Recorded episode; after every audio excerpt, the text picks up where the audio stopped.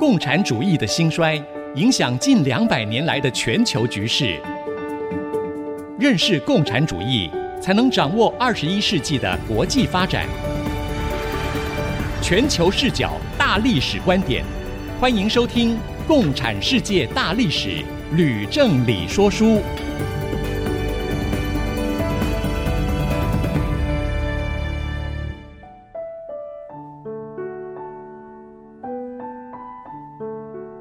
欢迎收听《共产世界大历史》，吕振理说书。我是徐凡，我是吕振理。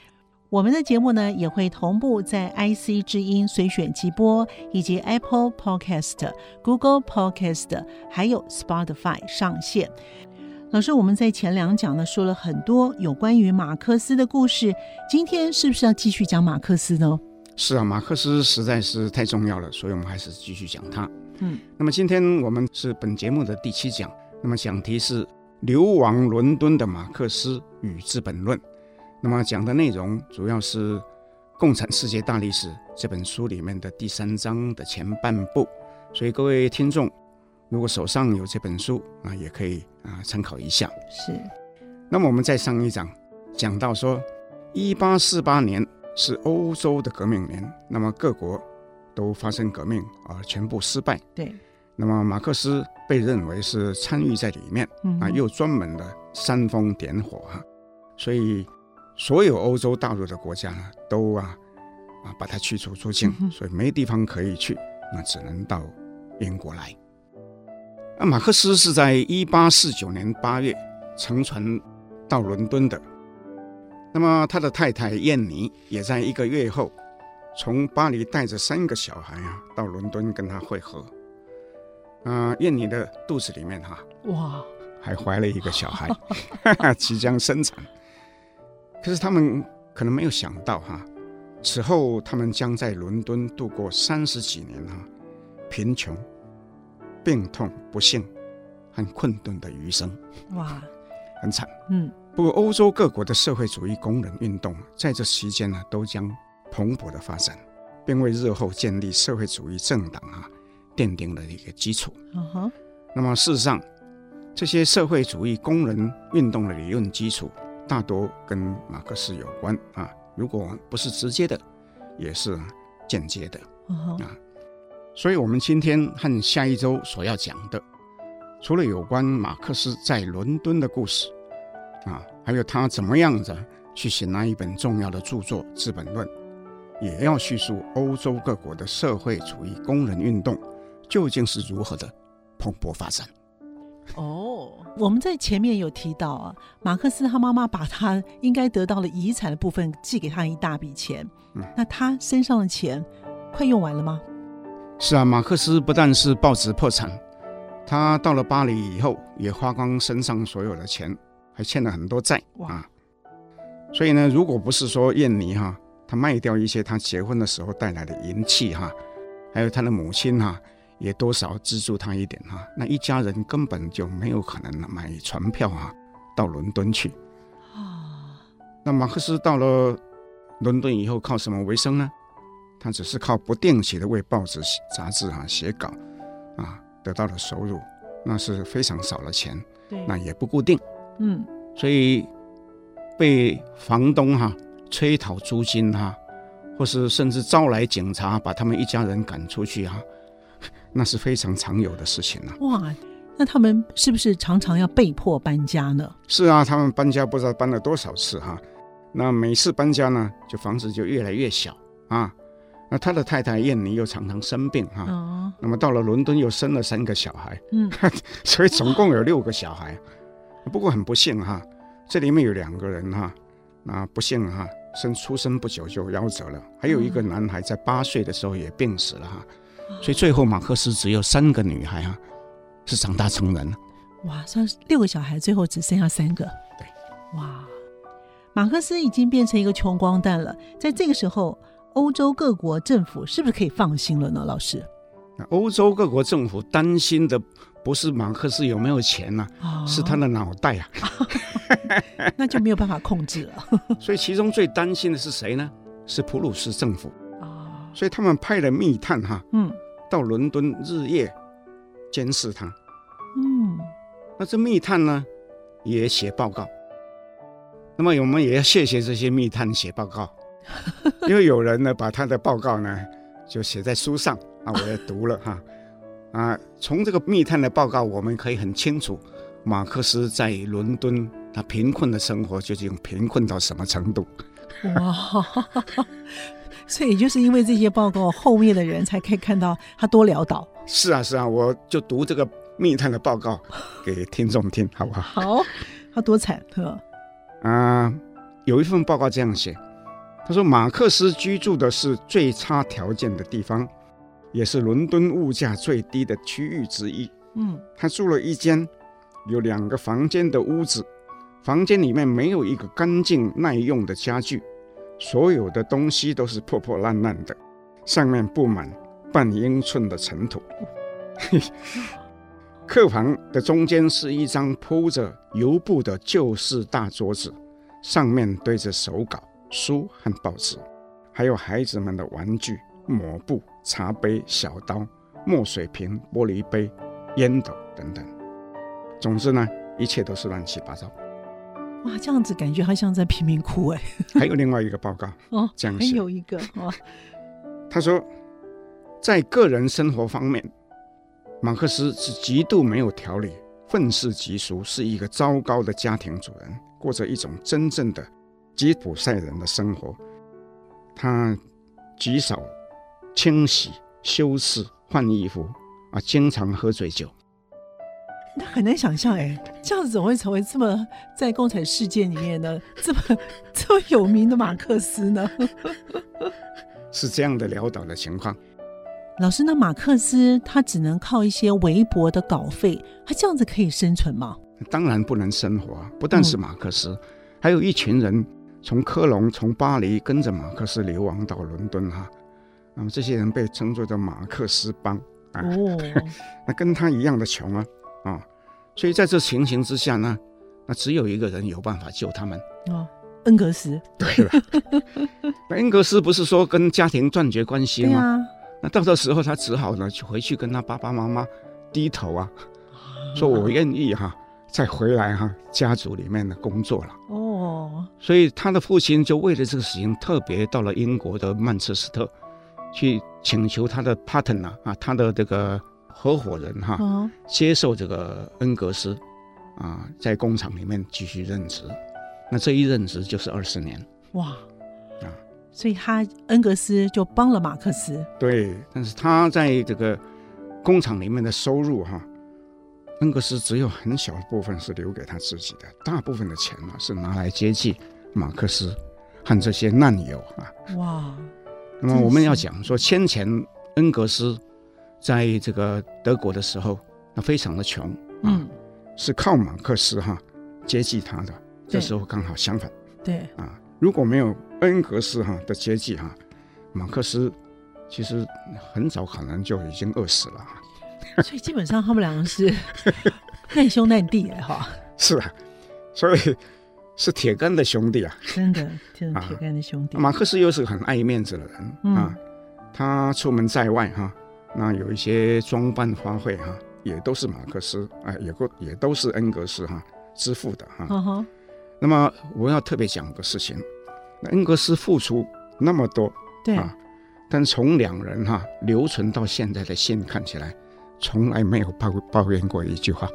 哦，真的，哇，好感人哦。是，所以我们这样说，今天当然有很多人不同意马克思讲什么，恩格斯讲什么，但对于这两个人，就是四十年那样的深挚的友谊哈，嗯、呃，我觉得我还是要说我很敬佩。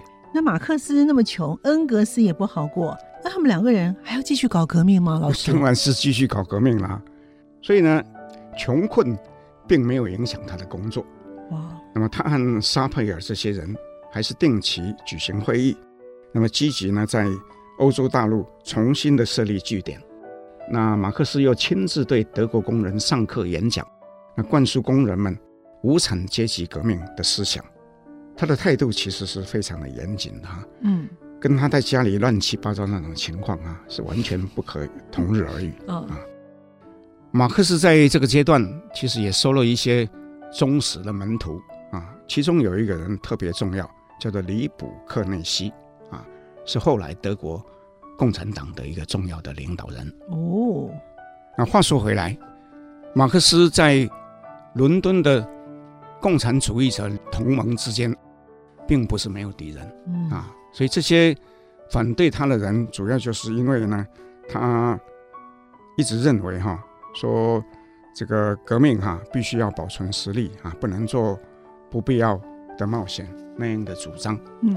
啊，所以呢，就有一些人反对他。那主要呢，就是我在上一讲讲到。说有一个人叫做维利希，哦、他跟恩格斯一起到了伦敦，那他跟马克思的不对盘，所以呢，就后面就发生很多的故事。哦，那至于呢，有怎么样的故事呢？因为我们时间上的关系呢，我们先休息一会儿，马上回来。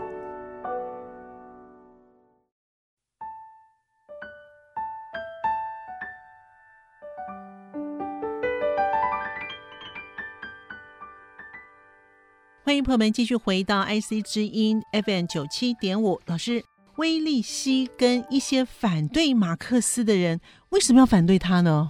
那大致来说，啊，原因有两方面。嗯，第一方面是说，我们在上一讲里面已经讲到，威利希在一八四八到一八四九两年间，哈，曾经是德国南部巴登巴伐利亚德国革命军哈起义哈他的指挥官。嗯。所以不但是恩格斯是他的副官啊，连沙佩尔都要听他的指挥，所以他并没有把这个马克思放在眼里啊。那威利希跟这个马克思两个人，那个都一样，性格非常的强烈，谁也不服谁啊，嗯、所以必定啊是要爆出火花的。嗯哼。那么另一方面哈，是说对于如何要进行革命哈，双方也有不同的看法。那他们双方有什么样的不同的看法呢？那就要从马克思的理论哈开始说起。嗯，关于无产阶级革命，马克思曾经提出过一个理论，叫做不断革命论。嗯，那什么是不断革命论呢？马克思主张要不断的进行革命，一直到把一切大大小小的有产阶级的统治都消灭掉，一直到。无产阶级夺得国家的政权，一直到无产阶级的联合，不只是在一个国家里面，而且在世界上所有的国家之内，哈，占有统治地位。那一直到那些有决定意义的生产力全部集中到无产阶级的手里的时候，才停止。不过，共产革命也不是说一次就到位，嗯，有时候是分阶段进行的，哈。在初期，或许要支持资产阶级的革命，不过在那当中要保持自己的独立性，要适度的保存实力，不做不必要的冒险啊！马克思讲这个讲很多次了。嗯哼，我和各位听众报告，马克思所主张的不断革命论，在后来对列宁、斯大林、托洛斯基这些人，甚至后世都有很大的影响。哦，那比如说。列宁后来说要输出革命，到全世界各地哈，各国呢搞革命。对，其实它的根源是从这里来的。哦，原来如此。我们像这样的话，比较有清楚的轮廓了。是的。那么他所说的分阶段革命论哈，对后世也有影响。嗯。可是，在当时哈，伦敦的这一帮共产主义者同盟里面呢，有很多激进派的人啊，都听不进去，嗯，啊，所以为此而争执。那。所以呢，这个威利希呢就领导所有的人一起来反对马克思。他们两派除了剧烈的争执之外，有武力相向吗？老师？啊，就是根据报道，这威利希事实上是曾经想要哈把这个马克思给除掉，哦、啊，他所以他就故意要激怒这个马克思，然后要他决斗。嗯。但是马克思自己知道说他一定打不过这个威利希啊，就拒绝了哈。对，也幸亏是这样了，不然的话，我们这个共产世界大历史这个说书节目啊，就讲不下去了。是啊，这威利希呢，他是领导革命起义的军队指挥官哦。那马克思只是一个摇笔杆的书生，他当然是识时务者为俊杰，当然不要跟他斗，对吧？说的很好。嗯，但是我猜听众可能不知道哈。韦利希后来，因为他觉得待在英国很无聊哈，他就转到北美去了。后来参加美国的这个南北战争啊，是非常著名的一个北军的将领。哦，他真的很厉害。嗯、是啊，所以马克思斗不过他啊，他当时呢就只好跟恩格斯一起哈、啊，被迫停止参加所有共产主义同盟者的活动。哦，原来是这样。那马克思被迫停止参加了共产主义者的同盟的活动，那是不是他会很无聊，没有事情做了呢？可能是，不过我觉得哈，有时候上帝让一个人哈遭逢挫败哈，处于逆境哈，其实是给他一个机会，去完成他自己原先没有想到或是没有时间去做的事情。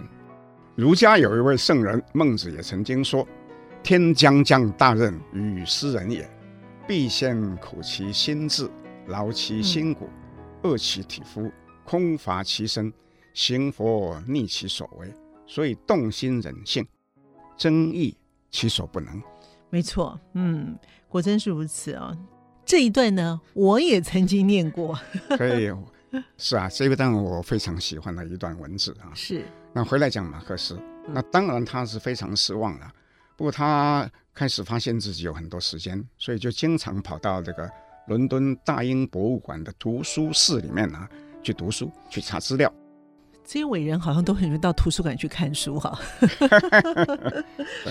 所以马克思呢，他真是一个非常的人哦。那那么他从此就在大英博物馆里面开始好好的研读了吗？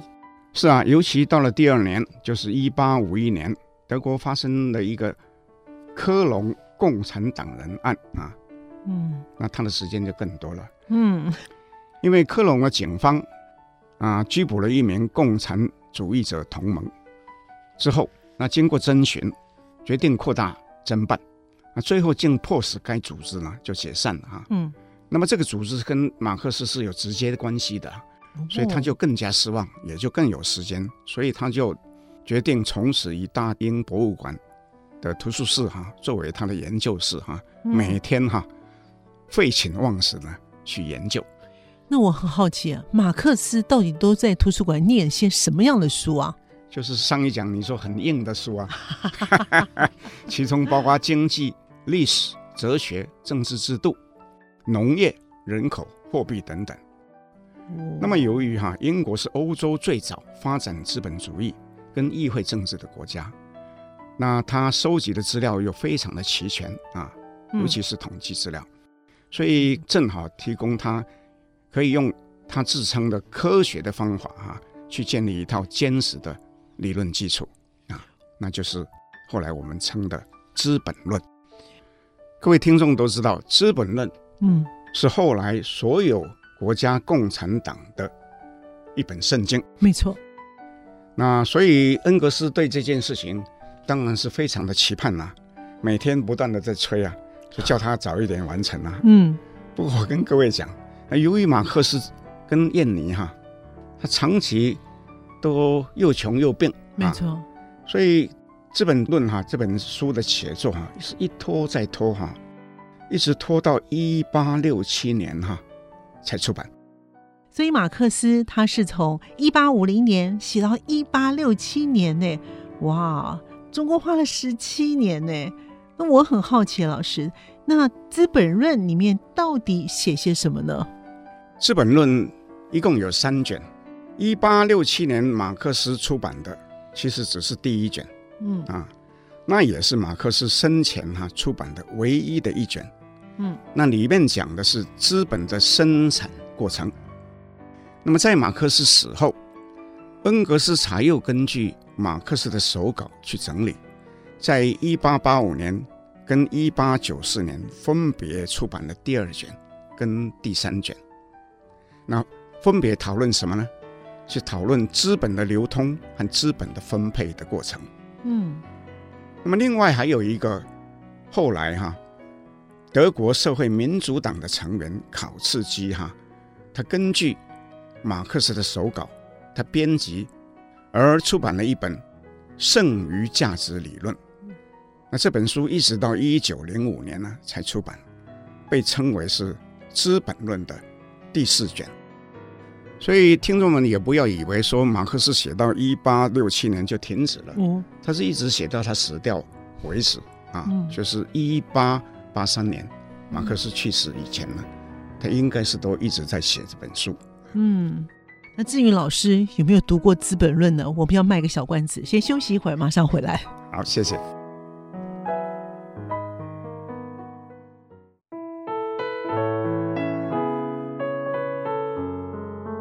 欢迎朋友们继续回到《共产世界大历史吕振理说书》的节目。您现在所收听的是 IC 之音 FM 九七点五。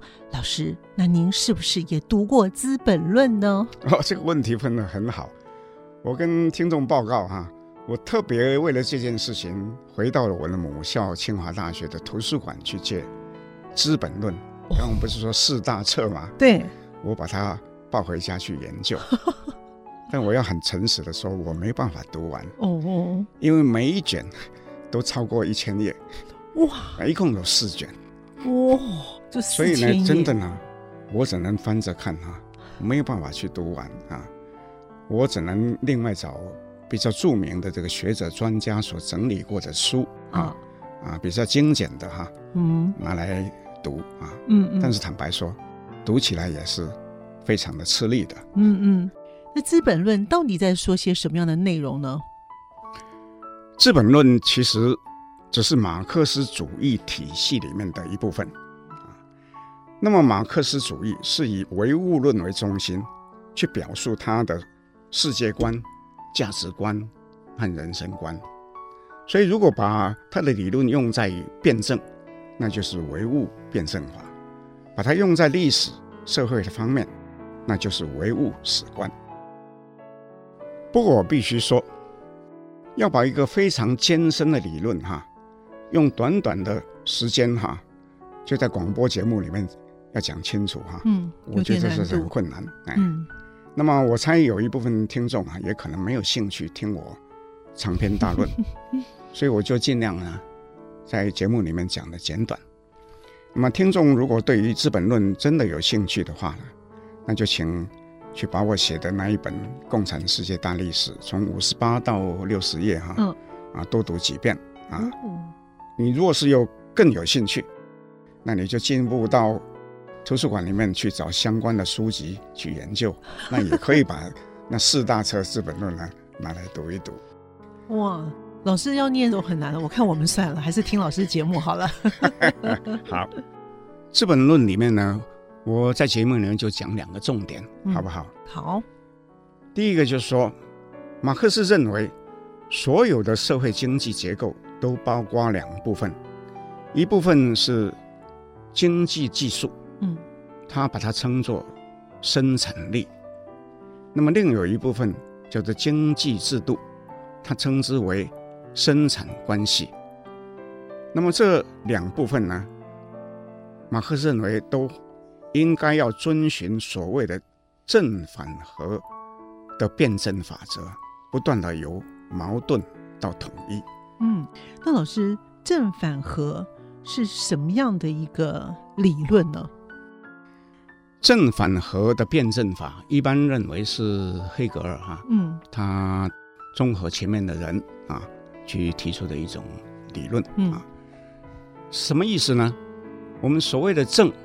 那就是说，这个社会现存有一些制度，说有一些现象啊，那经过长时间以后呢，不见得就是符合现有的这个社会，嗯，所以就有人提出不同的意见啊，去反对它，所以两者之间就有对立跟矛盾，所以经过互相的辩论争执以后呢，最后可能得到一个折中的办法，那就是和。啊，所以从正还有反，对，那有正跟反之间的对立矛盾呢，就有一个和，是这样的一种理论。嗯，所以如果从技术上来讲，那也是这样，就是当新的技术发展出来以后，那么旧的经济制度就跟它就产生了矛盾。嗯，啊，也就是说，旧的这个经济制度哈，不适合这个新的技术。嗯，所以最终呢。啊，旧的经济制度只能跟着改变啊，那发展出一个新的经济的结构啊。如果用马克思的话语来说哈，经济生活的结构，那是下层的建筑物，它是改变在先；社会生活的结构呢，是上层的建筑物，那么受它的影响是被动的改变在后。嗯，这样子老师说起来之后，我好像听懂一点了。但是马克思提出的剩余价值理论。那又是怎么样一回事呢？我先说一个事情，马克思所说的剩余价值，就是一般人说的利润。原来马克思常常发明新的名词，用来灌在旧的东西上面吗？是啊，好比我们刚刚讲过哈，他把经济技术称为生产力，对，把经济制度呢称作生产关系，那么现在又把这个利润哈。称为剩余价值，所以我坦白讲哈，很多人之所以读不懂这个马克思的书呢，就是因为他发明很多新的名词哈，让人家读不懂。但是他写来写去是同一件事情吗？啊、呃，也不能这样讲。马克思当然有他的原因哈，嗯，那不过总是呢会造成啊、呃、有一些人有若干的混淆啊。嗯嗯。话说回来，马克思在他的剩余价值理论里面呢，讲什么呢？嗯，他是主张说，资本家把经营企业的剩余价值，也就是利润哈，是全部占为己有哈，嗯，是非常不合理的哈。因为他说，工人所贡献的劳动价值哈，也远远超过他所得的工资。嗯，进一步他又讲说，资本家把他赚来的钱。又用来不断的扩大生产，所以就累积更多的资本。对，每投资一次就累积一次。没错。啊，嗯。然后他又把所有的剩余价值又全部占为己有，所以这就是有钱人越来越有钱，穷人越来越穷的原因就在这里。就贫富差距会越来越大。是这样的理论哈，当然也不是说完全没道理。嗯。但是是有争议的哈。我举个例哈，嗯，因为马克思他可能不太明白哈，我们做投资，没有人会保证你赚钱，没错，是，是。那你说赚了钱要分给这个工人，那赔钱怎么办？那老板也总不能去扣工人的钱吧？是啊，所以这些东西呢，是我自己觉得，嗯，是有争议的啊。是。那老师，您对于《资本论》会有什么样的评论呢？哎，我不敢评论，因为我自认为对《资本论》研究不够哈，我不敢发表什么言论。嗯，其实不只是我，因为《资本论》哈，它的理论非常的深奥，甚至连列宁都说哈，没有几个人真正的读懂啊。所以他从他发表的时那个时候开始到今天，不断的各方都有人评论啊。所以，我既然自己不敢发表言论，嗯、我不妨就是引述一些其他人的批评，哈，这样会比较好。嗯，首先我要讲，马克思自称他的理论是科学的，我们前面啊上一讲也讲过啊。那么有很多学者其实是不同意这个东西的。那比如说，我在第一讲里面。讲到有一个人叫做卡尔·波伯，对，他主张哈，所有的科学的假设，或是理论，或是定律哈，都一定要有一种叫做可证伪性。嗯啊，可证伪性就是你要能够证明它到底是真的还是假的。哦啊啊，有客观的一个标准。是，这蛮重要的。啊、嗯，换句话说，你要能够提供反证。可是马克思的理论就跟宗教一样啊，哦、是不可能有什么反证的，所以呢，嗯、他认为呢，马克思的理论哈、啊，嗯，不能说是科学的。嗯嗯。嗯我再举一个例啊，有一位俄国裔的英国政治思想家，叫做以赛亚·柏林。嗯。他曾经出版过一本马克思的传记，被认为是当时哈、啊、最好的一本。啊，也就是说，这个人对马克思非常的了解。是，嗯。但是柏林另一方面在后来也经常批评马克思啊，啊，比如说他写了一本哈、啊、叫做《自由式论》啊，中间呢有一篇叫做《历史必然性》。那么其中说到，自然科学从一开始就被很多愚人或是骗子给盗用哦，因为他认为科学方法是不可能超出科学所合适的范围哈，对，外面呢去使用，而不产生完全的荒谬。那么关于历史、关于社会的论述哈。那柏林就是认为，跟自然科学哈，就是明显不同的领域。嗯，好，我们先进行到这里，先休息一会儿，马上回来。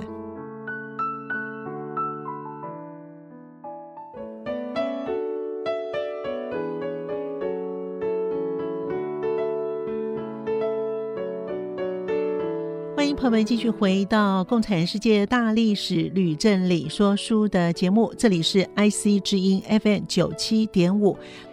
老师马克思呢，在伦敦他手写的《资本论》啊，从一八五零年一直到他过世一八八三年，哇，这三十几年的时间，那欧洲的政局是不是有一些什么样的变化了呢？问的非常好，徐凡。嗯。我们真的是有默契啊！你知道我要讲什么？是，因为我们不但要去讲人，也要讲他身处的时代。对，这两个呢，加起来哈，对这个读者啊，才会有一个啊，就是身历其境那样的感觉。对，没错。嗯。那么在这期间哈，三十年哈，欧洲确实发生很大的变化。嗯。那最主要是两方面，一方面呢是各国的资产阶级。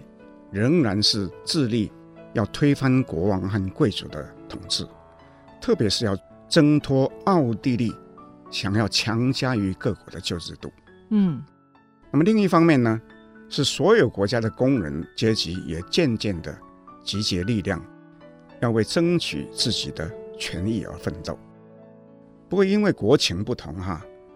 那么各国出现的这个社会主义工人运动，它的性质哈，嗯，啊，有很大的不同。是。那么今天因为时间的关系哈，我们只能先讲到前面的一部分，也就是资产阶级做了一些什么事情。嗯。而且我猜我们大概只有时间先讲意大利跟德国哈，嗯，他怎么样子努力哈，去摆脱代表旧势力的奥地利哈。的控制哈，嗯嗯，啊，终于获得统一，哇，太好了！那我们开始可以听故事了。是的，是的，我们先说意大利如何统一好了。是，我们先前讲到，萨丁尼亚的国王伊曼纽二世，对，他自从被迫跟奥国签订城下之盟以后啊，他每天呢、啊、痛恨切齿啊。哦，为什么？那不是有诺瓦拉之战大败吗？哦、是，嗯，想起来了。好，OK。所以伊曼纽二世就启用一个名臣，叫做加富尔。嗯，啊，迅速的发展农业工业啊。那加富尔又仿效普鲁士的做法，跟意大利各邦签订关税同盟。他的目的就是说，在政治还没有统一之前呢，先建立经济统一。嗯，啊、这蛮对的啊。是啊，嗯、所以加富尔后来又升为首相。哦，他就开始整军经武啦。哦、啊，嗯，同时在外交上去拉拢这个法国的路易拿破仑。嗯啊，路易拿破仑又仿效他的叔叔拿破仑一世一样哈、啊，经由公投。被推举为皇帝啊，自称是拿破仑三世。对。那么到了一八五三年，有一个事件发生，啊，就是克里米亚战争爆发。啊。那么俄国以保护东正教的教徒为名，出兵到了鄂图曼土耳其境内。那么这时候呢，伊曼纽二世跟加富尔，他是等待的机会呢，就到了。哦。那俄国跟土耳其为什么会打仗呢？俄国跟土耳其不是打这一次而已，它其实已经打了三百年了，非常冗长。是，那其中呢有八次哈，堪称是大战。哦，那么它的结果哈是鄂图曼土耳其越来越弱，那么俄国就越来越强。嗯、所以刚刚讲这个克里米亚战争啊，是第九次的鄂土大战。那么刚刚你问两国为什么打仗？对，第一呢是为了宗教，哦，因为俄国是东正教，嗯，那土耳其是伊斯兰教，哦，中间呢两国交界呢有一个叫做巴尔干半岛，对，那人民有的信东正教，东正教，有人信伊斯兰教，伊斯兰教，嗯。啊，那更重要就是说，在这个。巴尔干半岛的南方是直接通往黑海跟地中海的海港，啊，为了这个打仗，英国、法国为了自己的利益，不愿看到这个俄国得胜，所以他们就对俄宣战，哦，来支持土耳其。哦，两边阵营各自出了七八十万人，啊，那么这时候萨丁尼亚也不想看到北方有一个超级的强国，哈。靠得太近，对，所以他就派出精锐部队参战，啊，所以俄国就受到四国的围攻，嗯啊，背后又有普鲁士跟奥地都在暗中抵制他，所以就大败，啊，只好同意撤出克里米亚。那斯大丁尼亚在里面有得到一些什么吗？老师？表面上是没有，啊，根本没有任何的实质利益。他经过这场战争，跟法国、英国就变成。是友好的国家，啊，同时呢，在这战争中又巩固哈萨丁尼亚在意大利各邦里面的领导的地位，啊，更重要是说，加富尔借机跟拿破仑三世签订了密约，将来要共同对付奥地利。哦，啊，所以这些都是无形的，对啊，所得是吧？嗯，所以到了一八五九年啊。萨丁尼亚跟奥地利又再一度的兵戎相见啊，那么拿破仑三世这一次亲率大军助阵，嗯，就共同啊大破奥军。那么这时候，意大利南北各地的义勇军啊就纷纷起事啊，就推翻效忠于奥地利的各个小国的国王，那奉萨丁尼亚啊为主，嗯嗯，所以呢。伊曼尼就在一八六一年三月哈，把国名改成意大利王国啊。到这时候，意大利统一的版图啊，已经只缺威尼斯和教皇的领地哈这两块而已。嗯哼，哇，真是精彩！那么德国统一又是怎么样一个故事呢？我们刚刚讲一八六一年，其实对普鲁士也是一个关键年。嗯。因为在这一年，威廉一世哈继这个他的哥哥威廉四世为王，嗯哼，但是他的思想跟他的哥哥是完全不同的，嗯哼，他一心要统一德意志，哦，啊啊，各位听众记得，威廉四世哈，连这个德意志各邦哈，对，都愿意交给奥地利去管辖，是没错啊，也拒绝皇冠，嗯，没错，是是？对，OK。那么所以呢，威廉一世哈，所以他就聘请军事家毛奇主持军务，又聘请俾斯麦呢为宰相。哇，俾斯麦出场了，大人物出场了。是啊，是啊，是啊，是啊。俾斯麦是一个性格非常强悍而且固执的人哈。嗯。据说他在大学时代曾经跟人家决斗啊，决斗了二十几次。哇，是不是很凶悍啊？真的很凶悍。后来他又历任驻俄跟驻英国的大使哦，啊，所以有很多的外交经验。嗯，那么他在国会哈、啊、就职的时候呢，那发表演说，他想，重大的问题并不是演说和多数派决议所能解决的，嗯，而是要用铁和血。铁是什么？嗯、那么徐凡。铁是什么？武器。血是什么？战争。对了，嗯，所以他被叫做铁血宰相，对不对？嗯，名副其实。嗯，那此后十年，他就对外发动了三次的大战，分别是普丹战争、普奥战争、及普法战争。那么今天呢，因为时间有限，我们先讲前面两个。好，普丹是对丹麦，是普奥是对奥地利是的战争。好，那普丹战争是怎么样一回事呢？普丹战争呢，是为了普鲁士跟丹麦交界的地方有两个省，哦，双方有争议，哦，所以呢发生战争。嗯，那俾斯麦上台以后，趁着丹麦国王啊病逝哈，他就邀这个奥地利一起出兵，所以丹麦怎么办？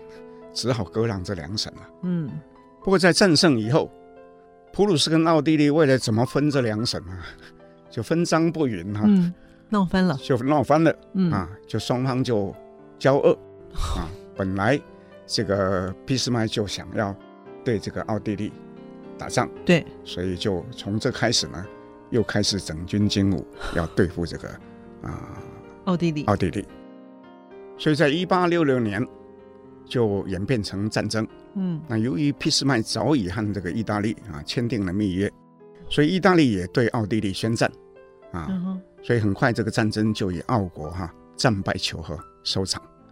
嗯，那这场战争对奥地利其实非常的伤啊。嗯所以他在战败以后，为了要缓和哈啊啊匈牙利的不满，就同意两国哈一起成立一个叫做奥匈帝国啊。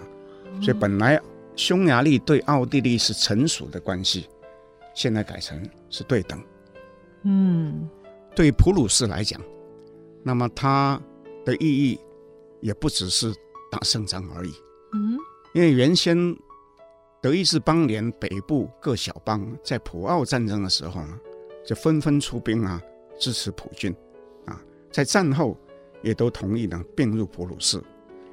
但是，在南部巴伐利亚、巴登各邦哈，他们在战争的时候却是站在奥地利那一边。嗯，啊，在战后也由于有法国的撑腰哈，他拒绝被并入，啊，他只同意加入。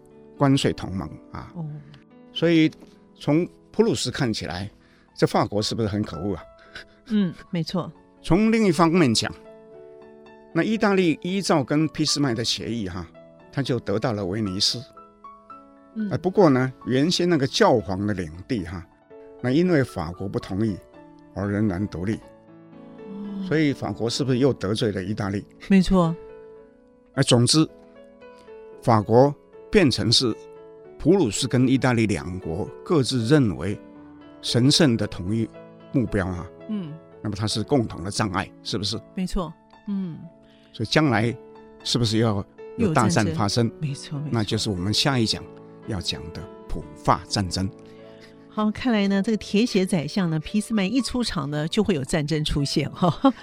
至于呢，普法战争呢，我们要留待下一讲分享喽。今天的节目呢，就先进行到这里。我们的节目呢，也在 IC 之音随选即播，在 Apple Podcast、Google Podcast 以及 Spotify 同步上线，欢迎听众朋友能够收听。如果大家对节目有什么样的问题或是建言的话呢，也欢迎到 IC 之音网站《共产世界大历史吕振理说书》的节目的页面留言。我们的网址是 tbw 点 ic 九七五点 com。《共产世界大历史吕振理说书》，我们下周见，拜拜，拜拜。明白过去，才能洞悉现在，展望未来。《共产世界大历史吕正理说书》节目。由公众小额募款所得赞助播出。